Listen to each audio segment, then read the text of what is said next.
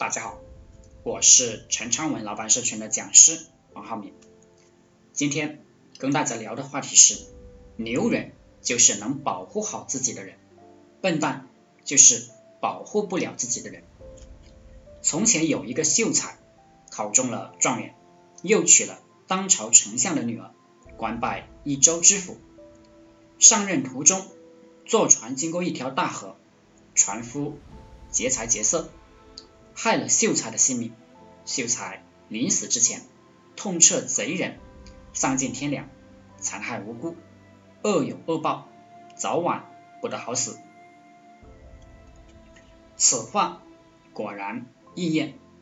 十八年后，凶手被官府捉拿归案，凌迟处死。虽说冥冥之中报应不爽，然而死去的秀才能活过来吗？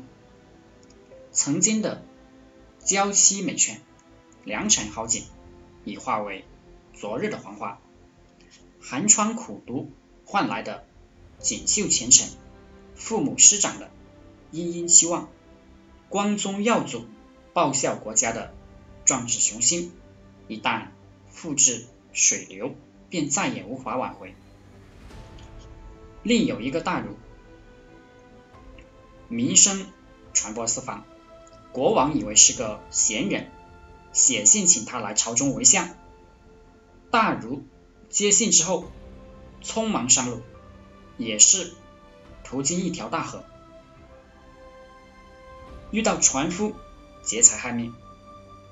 大儒的修为果然高深，淡然一笑，说：“钱财是身外之物，你们想要，我就全部送给你们好了。”盗贼们十分高兴，便放走了大儒。大儒从容上岸，漫步徐行。那些盗贼们却越想越觉得不对劲。这位先生说话文绉绉的，风度翩翩，气质高雅，定非凡人。如果放走了，后患无穷，不如杀掉干净。于是。盗贼们又追上去，把大儒给宰了。有人说了，你看，遇到打劫的不合作吧，像秀才那样骂他，他要杀你；合作吧，像大儒那样慷慨的把钱送他，他也要杀你。该怎么办呢？下面。我讲个牛人的故事。一九一八年十月，那个十月革命不久，那时的前苏联国内处于战乱之中。有一天啊，我们伟大的无产阶级导师列宁同志乘车去莫斯科郊外，路上，列宁乘坐的汽车被一伙劫匪拦住了，列宁同志的司机和警卫。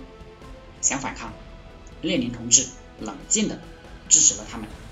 列宁同志要求大家按照劫匪的要求，一下车，双手抱头蹲在路边，包括列宁本人。结果是在没有暴露列宁同志身份的情况下，劫匪们劫得列宁的汽车，扬长而去。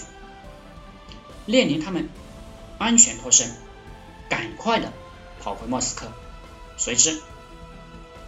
列宁同志签署了肃清匪徒的命令。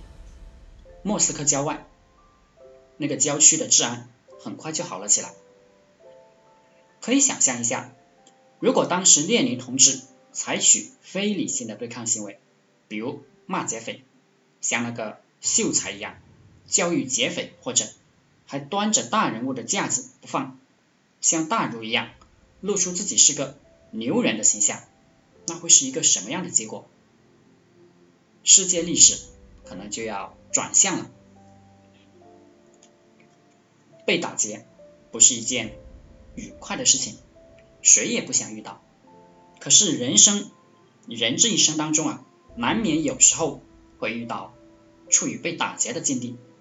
从理性的角度分析，如果被打劫的人不认识劫匪，劫匪也不认识被打劫的人，他们之间就只是存在一个矛盾：钱。如果被打劫的人同意把钱给劫匪，同时装出一副可怜相求饶，让匪徒觉得饶人一命也没有什么不良后果，他为什么还要杀人？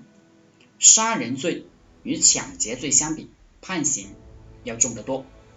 我们要时刻牢记，劫匪并非都是法盲，我们中有些人，甚至就是他们中有些人，甚至比律师更精通法律。